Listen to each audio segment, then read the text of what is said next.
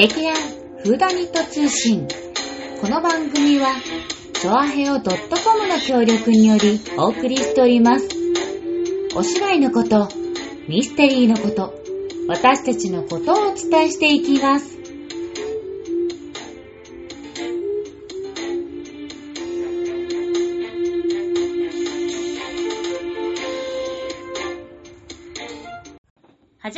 した。劇団フーダニット通信、薩摩いもです。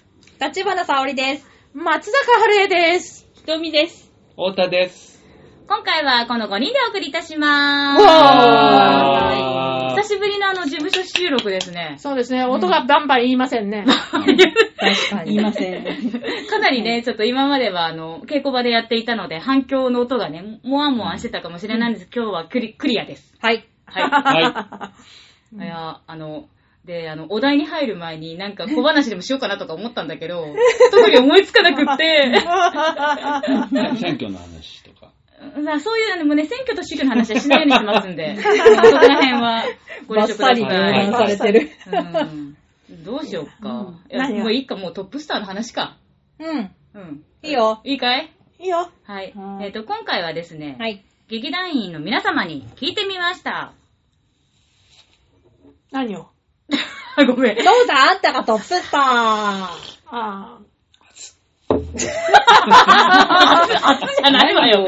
今、サオちゃんが喋ってるでしょ？はい、失礼しました。はい。というわけで、はいえー皆さんが、えートップスターになりたかった、うんうんもしくはなってみたかった、うん。もしくはやりたい役どころ、あ。うん。なんかこの説問が意外と難しかったみたいで、うんうん皆さんからうまく返信が返ってこなかいいつったのですもよりね、ラが、ジオネタのね、ね、返答がね。宝塚のトップになりたかったとか、うんうん億万長者になりたかったとか、うんブロードウェイに行きたかったとか、うんうんディズニーのプリンセスは憧れたなとあか、ーそういう話を聞きたかったんですけれども。どうやらちょっとあのトップスターという言葉に過剰反応するお年頃の方がたくさんいらっしゃいまして、うんうん。え、そういうことだよね、要は。そうだよ。そうそうそうそう。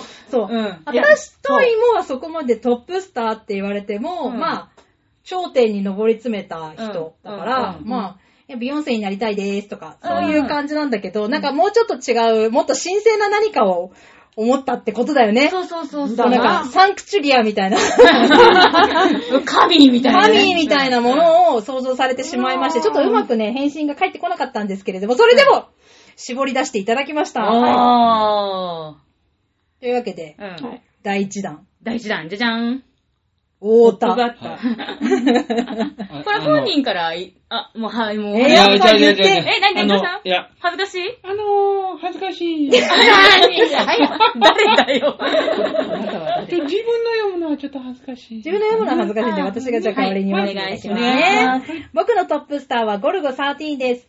近しい人間は持たず、あらゆる相手に対する遠慮はなく、こびず、法律は愚か、モロモラルさえ意に介さない。かといって、の坊主ではなく、自分が自分に課したルールだけを堅くなに守り、体を鍛え、あくまでビジネスとしてターゲットを始末していく。うん。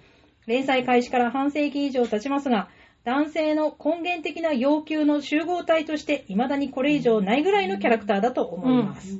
斉藤隆夫先生、謹んでご冥福をお祈りいたします。ああ、そうなのよね。いや、本当に、うん巨匠がうんでも。うん。あの、連載は続くんだよ。うん。うん。それは知ってる。うんですね。あの、ちゃんとサイトプロは、きちんとこう、ね、あの、あの作ってあるから。そうだよね。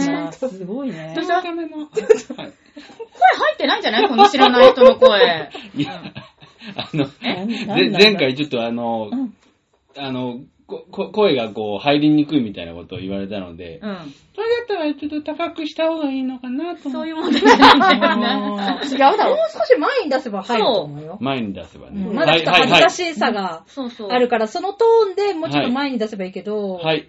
はい。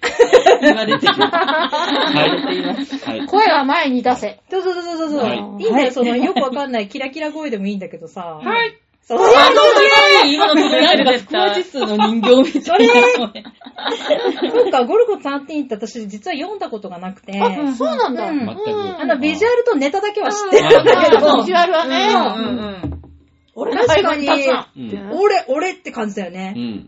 男の人で憧れ、あ好きな人がすごく多いですよね。こういう風になりた。はいい。あの、うんか書いたけど、多分あのーうんもう、これ聞いてくださってる方での中で男性はもう、多かれ少なかあーっていうね。うん。なるほどね。そこまでまるでオスの象徴。徴みたいな感じだもうん。ね。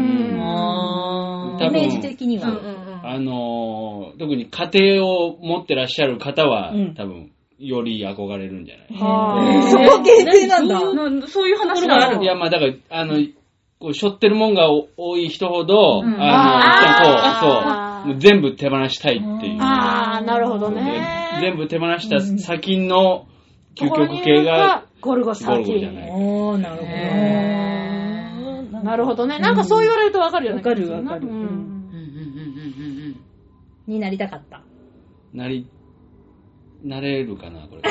いや、頑張ればなまあ、なれるんずこの、キリッとした眉にするところから。そうそう、ここから、ここから。あ、ここからビジュアルから入らないあと。はいえ、なってんじゃん、今？お、お、お、お、お、お、なってきた、なってきた、なってきた。あれ、あの、でもあれですよね、あの、高倉健さんがもともとモデルです。あー。えそうなんだ知らなかったあ、なんかそう言われるとなんか似てるかもね。ゴルゴさんって日本人なのうん。そうそうそう。外人かと思ってた。ちゃうよ。ゴルゴっていう名前だからさ。違う違う違う。えうんでもね、でも、諸説みたいな。感じでも、でもさ、なんか本名あったよね。出てきたよね。なんかああ、東健作とかなんかそういう、あれいやあの、なんか、あデュデューク統合。デューク統合。はいはい。あ、デューク統合聞いた。んはいデュークそう、デュークと、デューク統合。なんだなんだいや、ゴルゴ13、デューク統合っていう名前で、う。うんんあの、普段のね、そうそう。名前呼ばれ方は。でもやっぱハーフとかに思えちゃうじゃない、うんデュークっていうあそのね。その説もあって、なんかルーツを描く話が、あの、うんあの、昔ああったんですけれども、結局、どの説も最後の最後のところでう、ん定かではないで終わる。あーなるほどね。あとはもう、あのね、お、あの、うんお客さんの妄想によって、ゴルゴを作ってくれみたいな感じなのかな。なるほど。はい。すごいね面白い。読んだことないけど。いや、結構私読んだよ。すごいですね。結構読んでる。え、松坂家にあるゴルゴ？ーん、昔はちょっとあったかもしれないけど、今はもうないね。うへんなるほどね。でももう一つのさ、うん。その男の人の憧れってさ、私はね、はぐれ雲じゃないかなって。思う。あー。ああの、えっと、あれ、も、も、ー、ビッグコミック？コミック。うん。あの、これはちょっとね、あの、はいもう古い話だからうん、知らない人いると思うんだけど、私それは見てた。ええでも、なんかもう一つの究極？今のゴルゴうんそうそうそう。13はいはいのはい。逆側の究極としてうん、はぐれ雲っていうの？あるんじゃないかなって。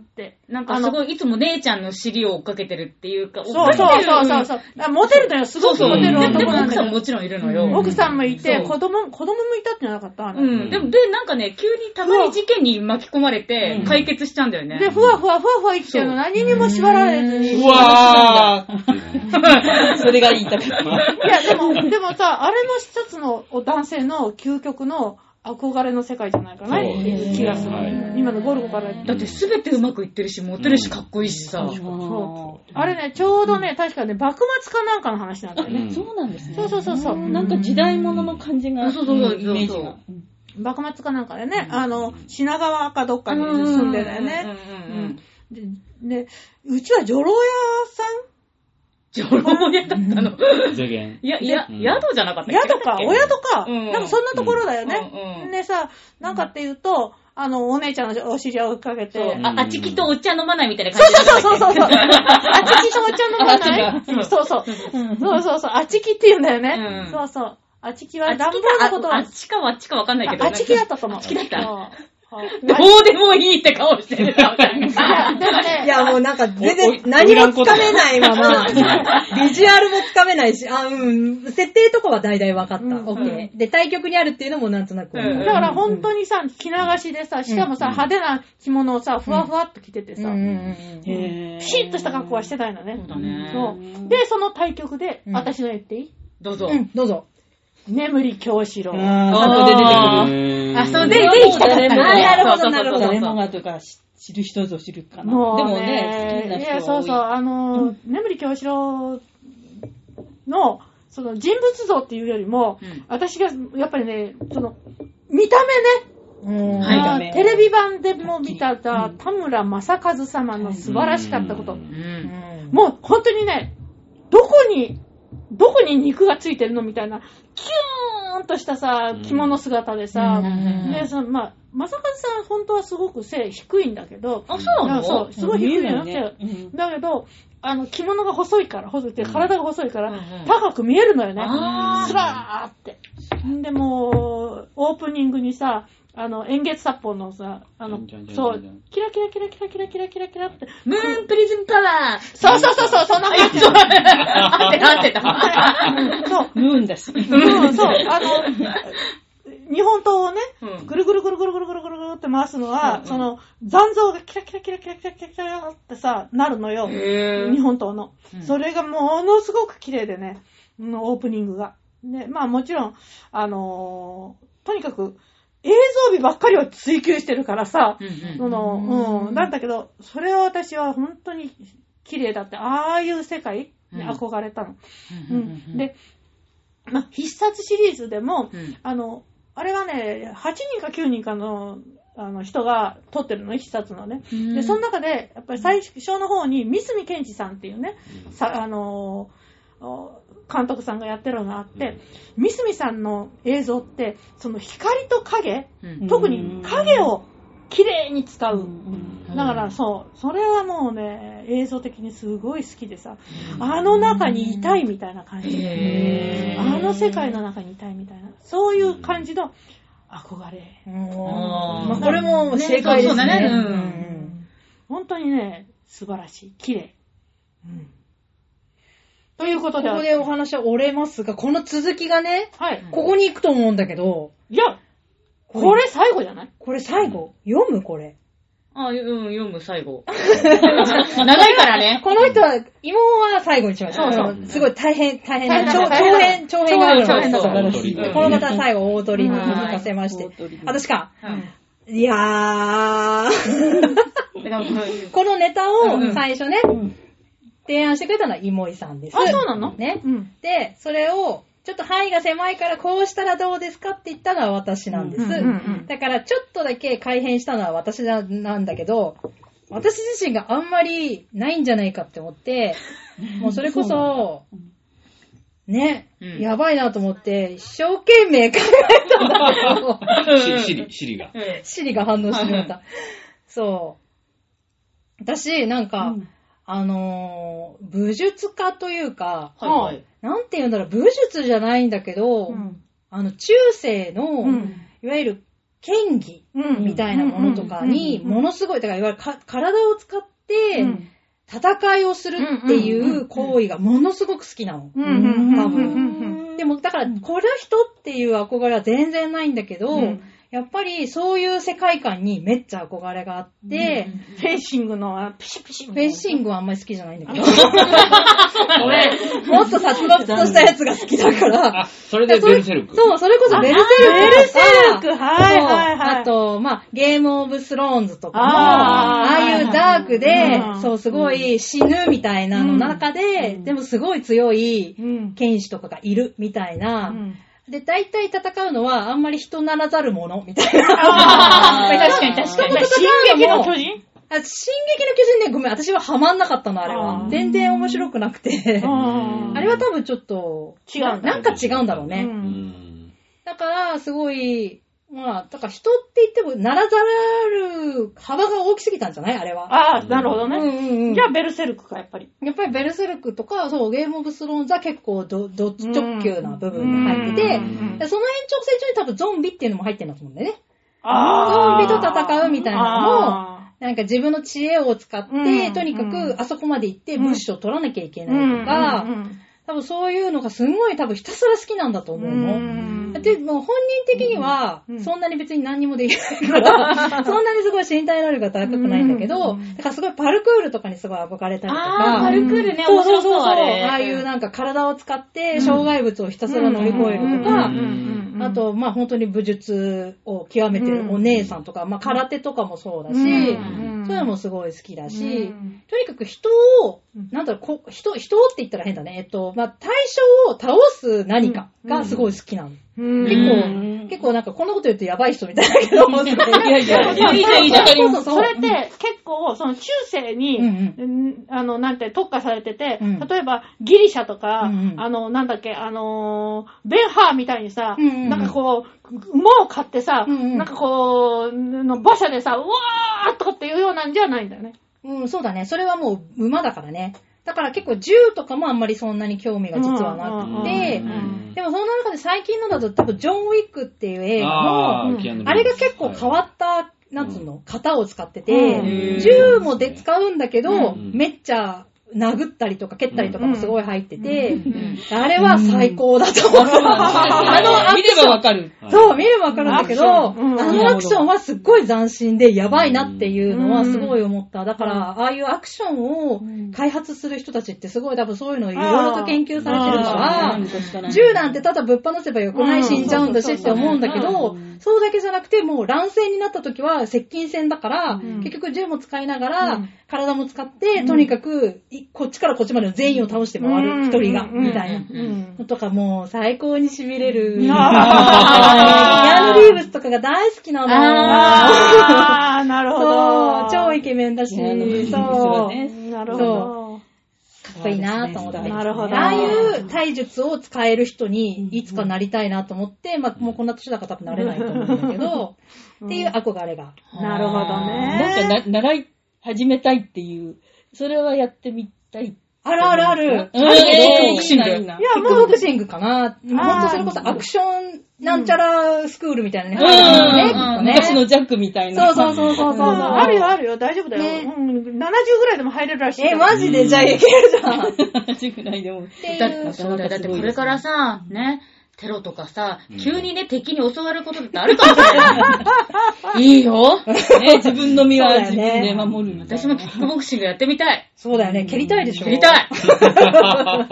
昔さ、うん少しだけさ、うんあの、盾習ってた時にさ、うんうんうん蹴るのはやってたよ。うん。殴るのもやっぱ殴ったり蹴ったりはいい演と思う技もね、ね必要ですもんね教えてもらうね。。そう。うん。まあ今度の芝居でもね、なんかちょっとね、あのー、おや？お、おや？ちょっとだけファイトシーンが？ファイトシーンもちょっと、い行かなきゃ。行かなきゃ、これ。頑張らない。頑張らない。ちゃんとあの、盾つけてもらえるように、あのー、あそうだ。元、元、元さ、警察官に、しあの、てか、ある、あの、署の、署長までやった人なんだけどうん、その人に来てもらえるように話つけてきたんで。やっすごい、本格ー、本格的だ。参加しないと。ねそう、ね、楽しそうでしょ。はい楽しみ。うんはい、というわけで次。はい。そう、急に盛り上がった後の、ひとみさんだわ。あじゃあ読んでいただく。私も恥ずかしいの。あ恥ずかしい。とっても悩みまして、恥ずかしいので読んでいただければと。お、どうする？読む？読む？お願いします。はい。ひとみさん。私のトップスターは二人。うん。バレエダンサーの熊川哲也さんと、まあ、川ですあ、。熊か、か、なおそこ、、そこ重要。あの、仕切り直します。ごめんなさい。ひとみさんです。私のトップスターは二人。バレエダンサーの熊川哲也さん、哲也氏と、吉田宮子です。宮子さん。奇跡のような 人間の？体の動きと美しさ。感情表現は実際に見ないと説明不可能。同時代で彼らを見られたことは私の宝物です。ということですねね。この二人超有名人だから。そうで本当にあの、いや、あの、昔から熊川さんの本は知ってるよ。あ吉田さん知らない？わかんない。これがね、悔しいんですよ。悔しいね、ね。ある映画に出た方の方が有名で、名前としてうんは、吉田さんは、でもうん、吉田さんは日本一です。今、間違いなく日本一で世界一と言っていいと思います。吉田さんしか逆に知らうなんい。素晴らしいダンサーです。この人はナンバーワンまあ、熊川は結構もう年だよね。でもね、頑張ってんの。二人ともも結構年なんだけど。あの、もう出てないです。はっきり言って。うん熊川は2年に1度ぐらい出るかもしれないというところで、吉田さんは完全に引退しましたのへでー、今、あの、新国立劇場のあの芸術監督をされているんですけれども、そうさっきちょっと先生から出た、あの、ジョルジュ・ドンなんかは、あの、やっぱ世界で有名な、うん。あの、もう日本でもファンがたくさんいたバレエダンサーではあるんですけど、私がバレエを知ったのは、うん。いやこの劇団がでできた頃なんですよ。うん。だから、えーその時はもう亡くなってたんです、うん。すでに。なので自分の目で見た、うん。うんあの、ただのことを私はここに書いたんですけど、うん。海外のスターはちょっと置いといて、うん。やっぱり日本から世界的な人が出たという意味では、うん。あーあの、この二人は、あとその前に女の人では森下陽子さんという素晴らしい人いるんですけど、うんただ海外で活躍はしたけど、なんて言うんでしょうね、あの、ゲストでうん会って、日本で結局やってる方だから、うん。向こうのバレエ団に入って、で、向こうの方々に認められたという意味では、うん。この二人が、なるほどね。スケールでかいとなるほどね。いうことなんですよね。なるほど。ねで、やっぱりこれは見てもらわないと、虚しいんですよ、すごく。あせせっかあんなに素晴らしい人たちがいるのに。そうそうそうそれでなんかちょっとアイドル扱いされちゃったりとか、んまあね、いろんなことが多分本人たちには訳があるんでしょうけれども、あの、まあ、有名にならないと人が来ないですから、で、うんバレエもうん演劇以上にうん。一般の人が、あの、見ないんですよね。うんお子様の習い事になっちゃって、うん鑑賞としてのバレエというのが、日本ではね、難しいね。そう、難しいんですよ。で、まあ、お値段もね、そこそこしますしね。なんですけど、私は、あの、一度は行ってみたらよろしいんじゃないかなと。で、まあ、あの、彼らはちょっともう引退に近いんですけれども、うんそれに続く方が、うん。今、あの、イギリスで二人、うん女の人で、あとうん。男の人もトップにいます。で、それとドイツでも一人出てきてるんですよ。ううん。もうこれをちょっと応援したいと思っていまして。なるほど。で、その中の、えー、なんだっけな、あかねさん、なんとか名前が出てこないんだけど、あかねさんという人はロイヤル、同じバレエ団なんだけど、うんうんうんその方は江戸川区出身で、えーで、あの、V6 の、うん。あの、学校に行こうなんかでも出て、うん。で、うん。その頃からもう、それが今トップにいらっしゃいます。江戸川区出身のね、そんな。音楽会なんてやってないでやれよって感じだよね。そうだよね。音楽会好きだからね、江戸川で区。そうそうそう、あの、音楽にはね、あの、予算つくんだよね。うん。だからあの、ね、市民交響楽団みたいなのもあったりするんだけど、吹奏楽団とかあるんだけど、あのー他のところ、演劇とか、うん今のね、それあとね、歌舞伎にも金が出るのよね。あれ、前の、しあのー区長が、うんあの、歌舞伎好きだったんあ、今のか。じゃあね、前のだ。前の区長が、ん好きだったんで、呼んでくるんだよね。やっぱり予算つけて。でも、それ、その、やっぱりその区長の好みがどうしても出ちゃって、そうそうそうそう。うん、だから予算がね、うんなかなかね、だから落語会好きだと、落語が好きだと落語持ってくるし、歌舞伎好きだと歌舞伎持ってくるし、わかりやすいね、うん。そう思うと。でも、、今、あの、市民活動の段階、段階では、今はもう吹奏楽って音楽だよね。うんちょっと前ね、本当に、ちょっと前っていうかもう20年近く前だけれども、演劇にも少し金出してくれてたんだけどね、今全然出てこないもんね。お金ねちょっとそれは、うん。まあでもバレエダンサーね、江戸川区出身だったらやっぱりすごいね。なんか、つけてほしいよなんかね日本にも絶対気にます、来ますので、すごいとっても興味ある。頑張ってほしい。ね本そ当さっきのファイトの話とつながるんですけど、うん。あの演劇的なバレエというのがその熊川さんやあの吉田美也子さんがいた米国ロイヤルバレエ団っていうのではうん得意なんですね。うんで私、そのシェイクスピアをバレエでやってうん何の得があるんだっていう感じが、セリフの芝居じゃないですか。うんって思って、あのいいたんですけれども、それから三人姉妹もあるんですよ。うんへぇ、バレエで。私が驚いたのは、体、まあ、あの、体で表現して、表現できないことはないですね。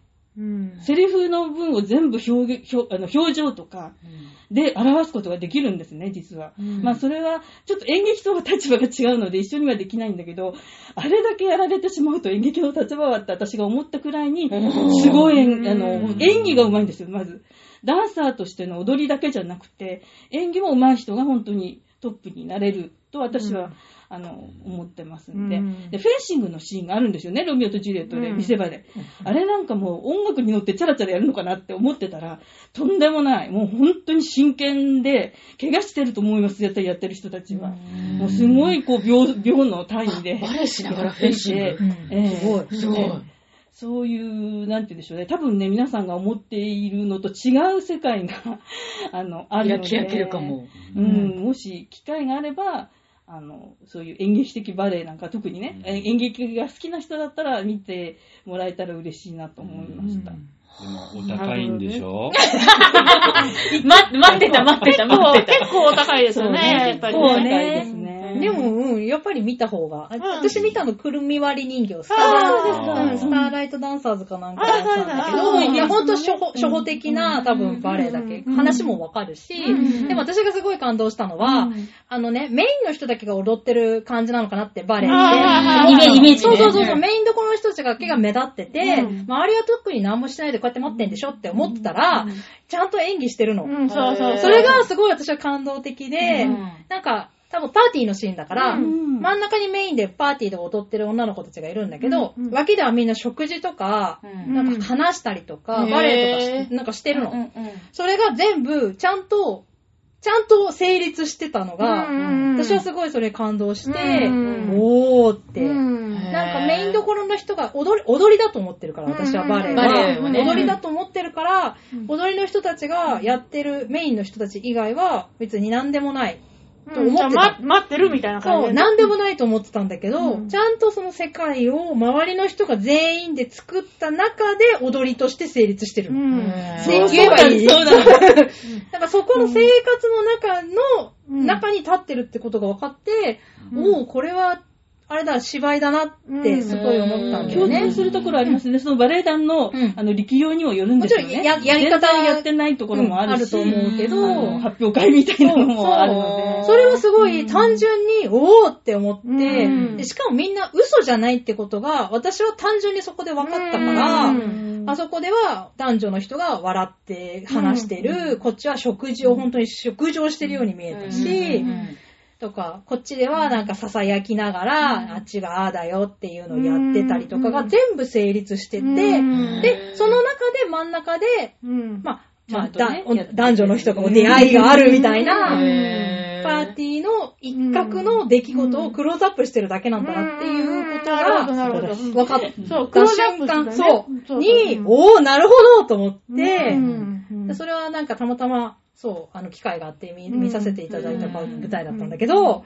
えらい、えらい感動した。へー、なんか、二人の話聞いてたらすごい。絶対見た方がいいと思う。いやそう う。私はね、ロシア。ロシアの、うロシアのあのー、ダンサーさんのをうん見せていただいた。うんあの時は、中本さんかな、うんに連れられて行ったのかなう。んでまあ、その、ロシアの、モスクワかどっかのうん。バレエ団が来た時に、うん、あの、まあ、招待されてっていうか、金払ってなかったと思うんだけど。ごめんね。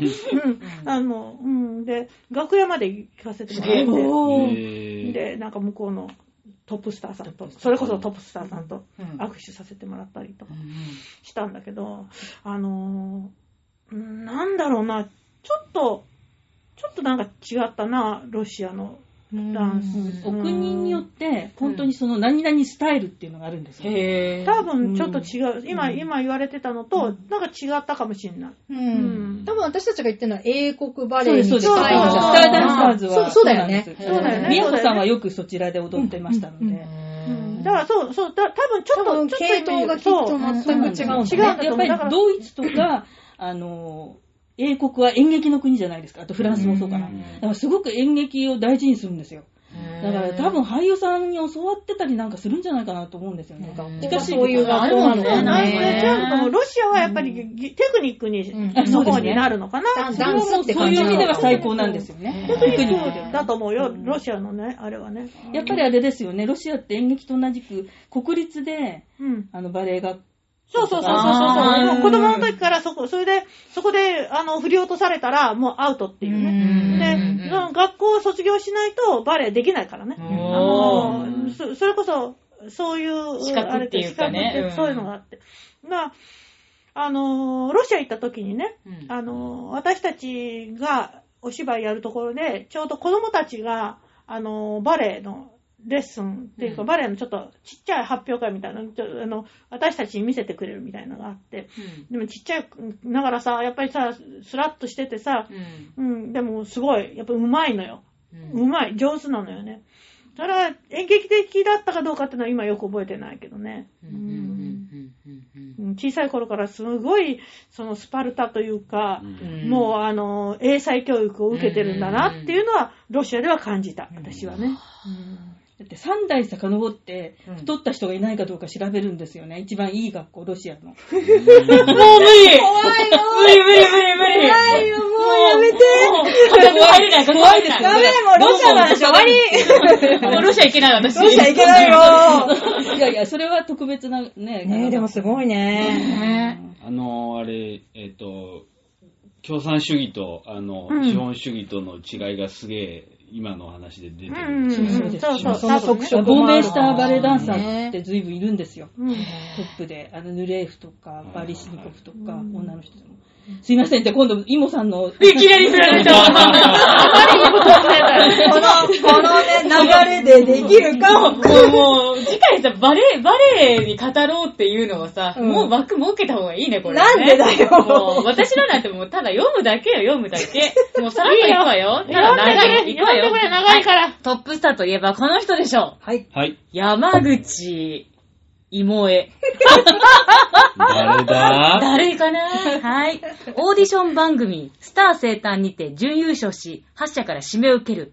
妹はこの時、発表聞く前に分かったわ。歌手への道ちょろいぜ。と生意気なことを言う。映画、年相応に出演し、同名の曲で歌手としてもデビュー。